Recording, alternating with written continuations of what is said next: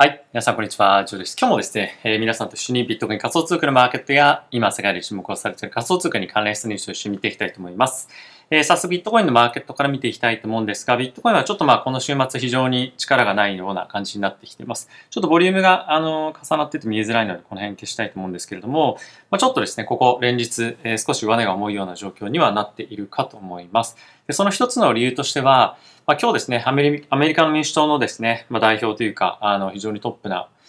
方で、ペロシさんという方がいらっしゃるんですけれども、その方がですね、今日台湾を、訪れたということが、あの、まあ、正式に発表されたわけなんですけれども、それによって、非常にアメリカとですね、まあ、中国のま緊張感というか、政治的な緊張感というのが非常に高まっていることもあって、マーケットでは少しリスクオフの動きになっていたかと思います。で、一旦ちょっとペロシさんがですね、台湾に着いた後、マーケットちょっと回復して いるような動きもあったんですけれども、まあ、その後また、まあ、じわじわじわと下がってきているような形で、非常にやっぱりその二国間の緊張感が高まることによって、マーケットが不安定にあるんじゃないかっていうような、ま不安がですね、非常に出てきているというのが、まあ一定程度あるんではないかなと思っております。まあこの後はですね、引き続きやはりその緊張関係というのも大事なんですけれども、やはりは、え今後のですね、マーケットがどれほど、え FOMC のたびに利上げをしていくかっていうところを、ま、織り込んでいくかと思いますし、まあ、それはですね、あの、最終的には、ま、CPA だったりとか、アメリカのですね、経済指標を織り込んでいくような状況にはなってくるかと思うので、まあ、そのあたりの内容を見てからあの判断ということには結局はなるかと思います。まあ、あとはですね、今日後ほど発表、あのご、ご紹介したいと思うんですけれども、フェットの関係者の、まあ、各連銀総裁のコメントもあって、えー、今日はですね、結構金利がドーンと上がってるんですよね。まあ、それの割にはあまりビットコインは大きく下がってはいないんですけれども、まあ、やはり引き続き、えー、次の FOMC でも75ベースポイントの利上げあるんじゃないかっていうような、まあ、コメントも言及あったということで、え少しマーケットとしては不安定な状況にはなっているかと思います。えここ最近の大きな上昇に関しましては、えまあ今のところ前提として、次の FOMC ではですね、50ベースの利上げというところが前提になっていると思うので、まあそのあたりが少し崩れてくるとマーケットはまあ、ちょっとアップサイド難しくなってくるのかなと思うので、まあ、直近で、まあ、カットロングとかっていうのは早めに、まあ、利確もしくは、えポジションカットしていってもいいのかなというふうには感じてはおります。はい。で、イーサなんですけれども、こちらも はい。で、イーサなんですけど、こちらも同様ですね。まあ、ちょっと下に突っ込むような局面がこちらの方が、まあ、あったかなと思います。まあ、これに関しては、えー、これも後ほどご紹介するんですけども、まあ、次のマージがですね、なかなかスケジュール通りいかない可能性もあるよねっていうう発言も出てきたこともあって、少し、ま、勢いを失っているかなと思います。え、今後こういった声がもっと強く出てくるようであれば、さらに下落する可能性はあるんですけれども、まあ、いずれにせよ、次の8月の11日にですね、まあ、テストがあるということで、え、そういったところの結果を見て、え考えていくべきなんではないかなと思っております。はい。で、一応ですね、アメリカの株式マーケットだったりとか、金利の動きも一応見ていきたいと思います。で、えこちらにもある通りですね、ダウ、え S&P、そしてナスダックに関してもほぼフラットというような条件になっているので、まあ、大きくマーケットが動いているわけではないというのは、え株式マーケットという観点ではあるかなと思います。で、その一方でですね、ちょっとこちら見ていただきたいのが、アメリカの10年債に関しては今日約16ベースポイントぐらい、え金利が上がっていて、プラスちょっとここを注目したいのが、まあ、5年とか7年とかの金利がですね、20ベースぐらい上がってるんですよね。で、これってかなり本当に、ま異常な動きでもあるので、えマーケットとしてはいかにこれが、ま楽観視していたかというか、まあ、ある程度もう利上げっていうのが、まあ、徐々に落ち着きあるような形で、まあ、思っていたっていうのはこういったところにも出てくるんじゃないかなと思うので、まあ、このあたりがもっともっとそういった、えもっと利上げするよっていう発言が出てくると、マーケット少し面白いにはなってくるので、まあちょっとこういったところがいろいろニュース出てくると、あ、あの、ショートを入れたい人たちが、まあ、結構活発に出てくるんではないかなと思っております。まあ、あとはですね、ちょっとドル円なんかに関しても、少し大きく反発をしているんですけれども、まあ、このあたりもやっぱりですね、まあ、ちょっと一旦ここ最近の、まあ、あの、円、あの、ドル金利の下落っていうところの、まあ、一服感みたいなものが、こういったところのドル円の動きとかにも出ているんじゃないかと思いますし、まあ、あとはですね、こちら、え、ドルインデックスなんですけども、大きく今日も反発をしていまして、え、こういったところを考えてみると、まあ、少しここ最近の上昇に関しては、まあ、ペロシさんがどうこうとかっていうよりも、え、やっぱりその金利の動向を、まあ、見ていく中で、えー、フェット関係の方が、やはり大きくマーケットにインパクトあるということで、その政治関係の云々とかっていうよりも、やはり我々のメインのフォーカスは、え雇用統計だったりとか、まあ、GDP だったりとか、まあ、あとは物価指数ですね。まあ、そういったところをしっかり見ていきたいなっていうのは改めて考えさせられました。はい。で、ここからですね、仮想通貨に関連したニュース、そしてマクロに関連したニュース皆さんと一緒に見ていきたいと思います。え、まずはですね、こちらですね、えペロシさんのえ、まあ、台湾訪問に関しての記事なんですけれども、これなぜ問題かっていうと、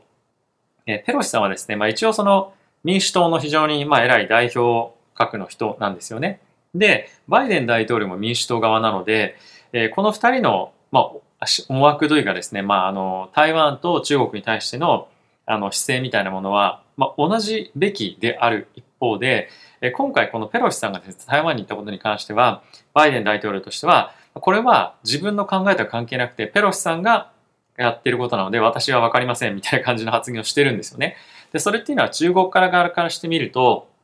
いやいやいや、そうはいかないでしょうと。同じ民主党の人たちなのに、まあ人によって考えてること違うっていうのは、まあ当然、しかも代表格のレベルの人なので、あの、説明ちょっとつきませんよねということで、非常に、えまあ、あの、みんなが困惑しているというような状況かと思います。で一応、習近平主席としては、えー、まあ、今後どういった対応を出るかっていうのは非常に、まあ、今注目をされている。で、プラス、あの、中国のですね、閣僚クラスの人たちからは、度重なる警告にもかかわらず、アメリカが台湾に来たというような、まあ、形に見えているので、まあ、もしかすると、あの、本当に、まあ、戦争までいかないまでも、さらに、まあ、大きな緊張感を生む、例えばその貿易的な、えー、まあ、関連戦争みたいなものが起こったりする可能性もあるので、まあ、このあたりはですね、さらに、アメリカの物価上昇を高めるような影響がある何かしらの制裁みたいなものが起こる可能性があるんじゃないかなっていうので、まあ、そういった観点からこれは注目をしていきたいなと思っております。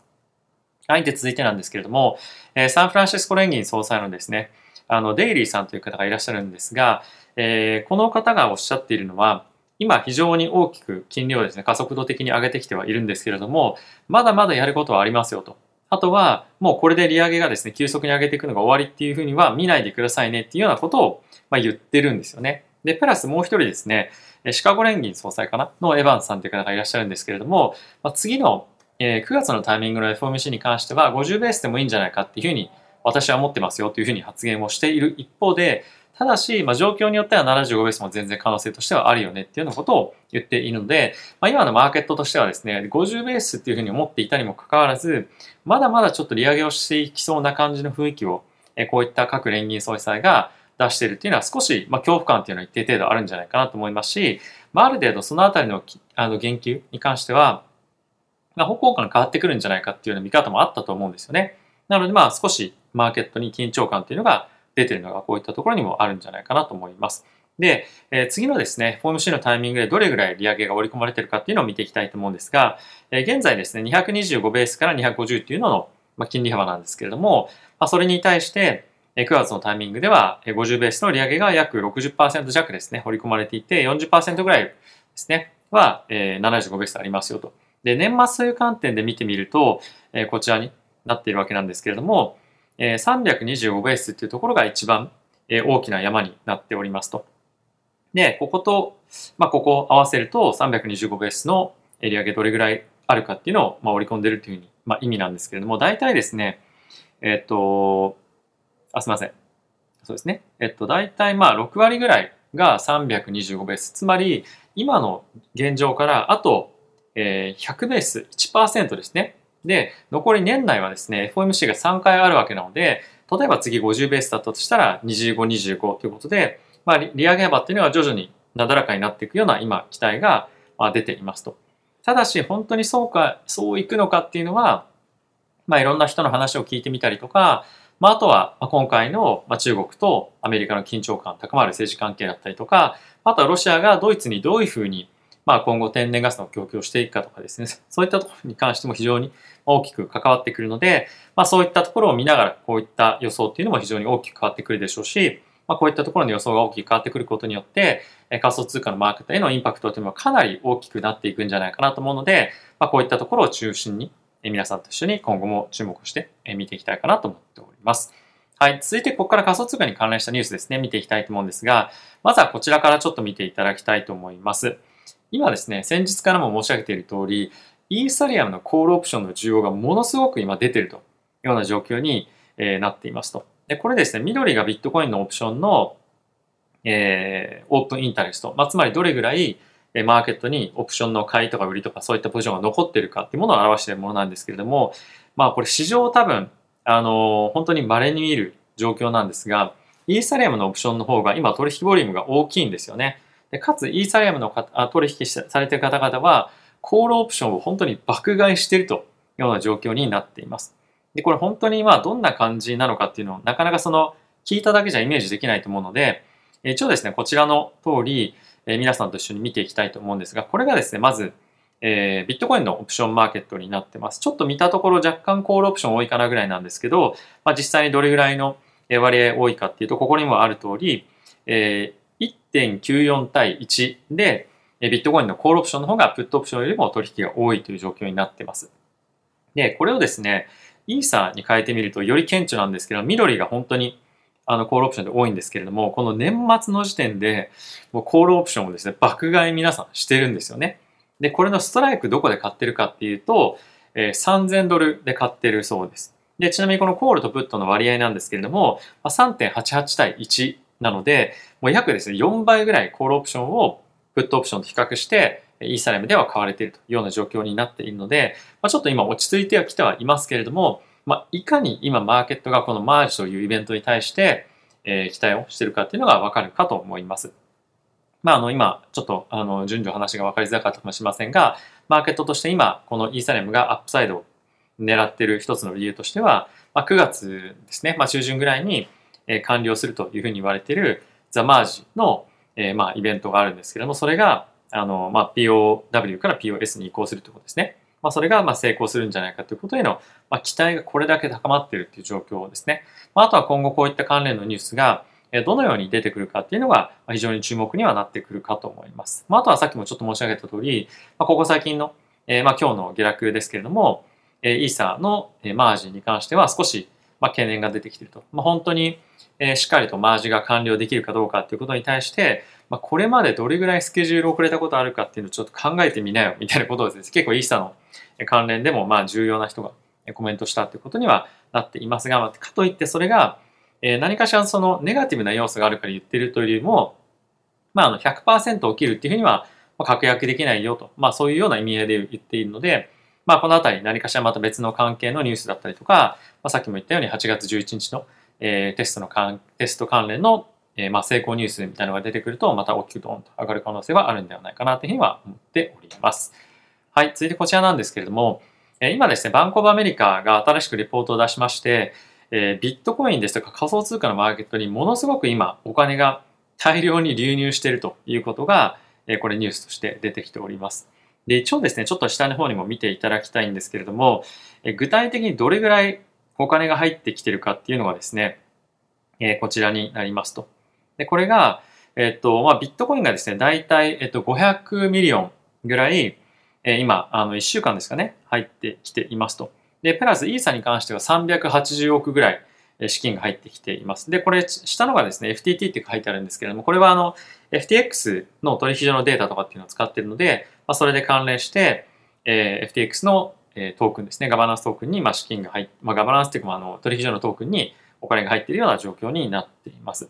やはりこれは、えっ、ー、と、ここまで非常に多く、えー、マーケットの中では、まあ、キャッシュを持っていたというふうに言われているような人々が、まあ、どんどんどんどん資金をですね、仮想通貨のマーケットに、まあ、入れてきているというのが、非常に顕著に現れているような数字かと思いますし、まあ、こういったところがさっき、えー、イーサリアムのオプションマーケットでも同じようにあの起きているので、まあ、結構ですね、仮想通貨のマーケットは、まあ、フレッシュなあのリスクマネーみたいのが、まあ、結構入ってきているというのが現実的に、えー、今まさに起こっていることかなというふうには思っております。でそんな中なんですけれども、えー、これですね、グラスノードのレポートをちょっと簡略化して記事にされているものではあるんですけれども、まあ、今ビットコインのですね、あの、価格はどんどんどんどん上がっている一方で、アクティビティとしてはそんなにですね、まだまだちょっとこれからなんじゃないかっていうようなことがですね、まあ、記事になっていると。で、具体的にどういうものを見ているかっていうと、これがですね、ここにもタイトルにもあります通り、ビットコインのですね、アクティブなアドレスの数、まあ、どれぐらいのウォレットがビットコイン今取引してるかっていうことですよね。で、これが大きくこのブルーマーケットのこの黒の線がですね、あのビットコインの価格の推移なんですけれども、ブルーマーケットの推移の時には、アドレスのアクティブなウォレット数がどんどんどんどん上がっていたにもかかわらず、ここ最近マーケット上昇をしてますけれども、まあ引き続き、え、下がっているような状況ではあるんですよね。で、これに加えてもう一つ見ておきたいのが、え、まあ1秒間にあたってのトランザクションのビットコインの数ですね、をまあ表していますと。これも同じように、どんどんどんどん右肩下がりに下がっていってるというのもあるので、まあ、ちょっとまだですね、本格的な上昇には、あのまあ、つながらない可能性もあるよねみたいなことを、ま、言っていますと。あと、プラスこれに加えて、ビットコインの取引量として、まあ、取引が発生するたびに、あの、手数料が払われるじゃないですか、ネットワークに。で、それの、え1日あたりの手数料の額っていうのが、今だいたい14ビットコインぐらいらしいんですね。で、え今年はですね、だいたい4月ぐらいの取引がピークだったタイミングっていうのは、1日あたり200ビットコインの手数料が、ま支払われていたと。なので、まあ、大体それから比べるともう10分の1以下ぐらいなので、まだまだやっぱり、ま、本格的な上昇っていう意味では、まあ少し、時間がかかるんじゃないかっていうのを、まあ、このレポートの中では、まあ言われています。まあ、ただし、2万ドルとかですね、そういったところへの結構な買いの、ま、需要っていうものは、あの、かなり強く確認はされているので、まあ、その下がるよねとかっていうよりも、なかなかやっぱりまだまだ上がってきづらいような環境なんではないかというようなことを、まあ、述べているレポートですよということに、まあ、あの、理解を留めていただければなと思っております。え引き続きですね、やっぱりそのさっきも、えありました通り、フェットの今後の金利動向とか、あの、引き締め動向によってかなりマーケットの動きがですね、今後変わってくる可能性が十分あるので、まあ今のところはマーケットまだ買い支えられていますけれども、まあ少なからず、まあ今の状況が続く限りは、まあ大崩れするってことは正直まだなかなかないのかなと思ってる一方で、まあ、ちょっとした発言1個で大きくドーンと下がる可能性はあるので、まあ、あの短期でやってる人はそのあたり気をつけた方がいいんじゃないかなと思いますし、まあ、長期で見てる人からすると、今やっぱり焦って買わないでも、まあ、少し、あの、また大きく下がったタイミングで待って買うっていうのも、まあ、全然ありなんではないかなっていうふうには、まあ、僕は思っております。あとやっぱり次の CPI ですとか、まあ、その次のまた CPI とか、まあ、あとは FOMC 次第で、まあ、かなり大きく揺れると思うんですよね。で、一辺倒にどんどんどんどん上がっていくマーケットっていうのは、まあ、今の非常に経済状況が不確かな状況では起こらないと思うので、まあ、自分が買いやすい水準まで、まあ、あの焦らず待つというのが、まあ、一番、まあ、僕はいい、まあ、戦略なんではないかなとは思います。ただし、やっぱりそこもあの別の観点から見ると、まあ、非常にブルな、あの、ハト派的なですね、その、金利をもうあんま上げないよとか、まあ、そういった感じの話になってくると、あの、かなりやっぱりまた大きくドーンと上がりやすい、まあ、環境でもあったりとかするので、今やっぱりマーケットの中にかなりまあ、現金っていうパワーがものすごく溜まってると思うんですよね。あとはさっきのメルリルンチ、あババンコブアメリカのレポートでもあったんですけれども、あの今ものすごくたくさんのビットコインがですね、あの取引所から引き抜かれていて、まあ、それと同時に、えー、ビットコインじゃなくてステーブルコインですね、ステーブルコインがマーケットに大量に今流入しているというような状況が起こっているので、やっぱり本当に何かニュースが出てくると大きく上がる可能性もあれば、まあ下がる可能性もあるということで、まあ、結構こういったタイミングではオプションのマーケットで取引するっていうのも一つ面白いかなと思っています。まあいずれにせよかなりボラティティ、ボラティティが高い、環境続いていくということで、えー、ぜひお気をつけいただければなと思っております。はい。ということで皆さん今日も動画ご視聴ありがとうございました。え、そして前回の動画に対してのコメント本当にたくさんいただきまして、え、ありがとうございました。え、今後ですね、まあ僕自身がどういうふうにやっていこうかっていうのを皆さんのご意見も、えー、ぜひ参考にさせていただいて、まあ、いろいろと考えていきたいかなと思っております。まあ、あとはですね、え実際にその仮想通貨のマーケットから人が抜けているというのもあるとは思うんですけれども、まあ、それとは別にやっぱり僕自身のコンテンツの、まあ、あの、質みたいなものはですね、継続的にやっぱり上げていかなければいけないなと思いますし、まあ、あとは同じことをずっとやっていくっていうよりも、やっぱり僕自身も知識をつけていって、まあ、それを皆さんに対して発信をできるように自分自身もやっていきたいなというものはあるので、まあ、結構海外のレポートのものを今後、まあ、訳して皆さんにお伝えをしたりとか、やっぱりそのなかなか速報性があって、え、かつ、ま、海外のもので、ま、これを、ま、知っておくと、ま、いい情報なんじゃないかっていうものが、ま、結構あったりする可能性も、まあ、今後あるかなと思います。あとは、結構ですね、有料というか、あの、有料アクセスの海外レポートとかっていうのもあるので、まあそんな中から全部をやるっていうのは非常に難しいので、まあ、抜粋して皆さんにお伝えできるとこっていうのは、まあお伝えしていくように努力をしていきたいかなっていうには思っております。はい。ということで、えー、今日も皆さん動画ご視聴ありがとうございました。また次回の動画でお会いしましょう。さよなら。